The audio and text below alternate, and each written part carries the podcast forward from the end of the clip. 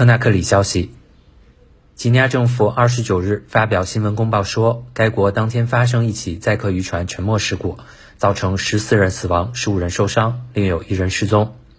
公报说，出事船只是一艘未注册渔船，当时在夜间开展非法载客运营，伤者已被送往附近医疗机构接受治疗。政府相关部门正对事故原因展开调查。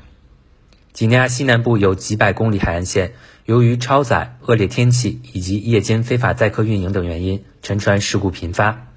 新华社记者邢剑桥、郑阳子达喀尔报道。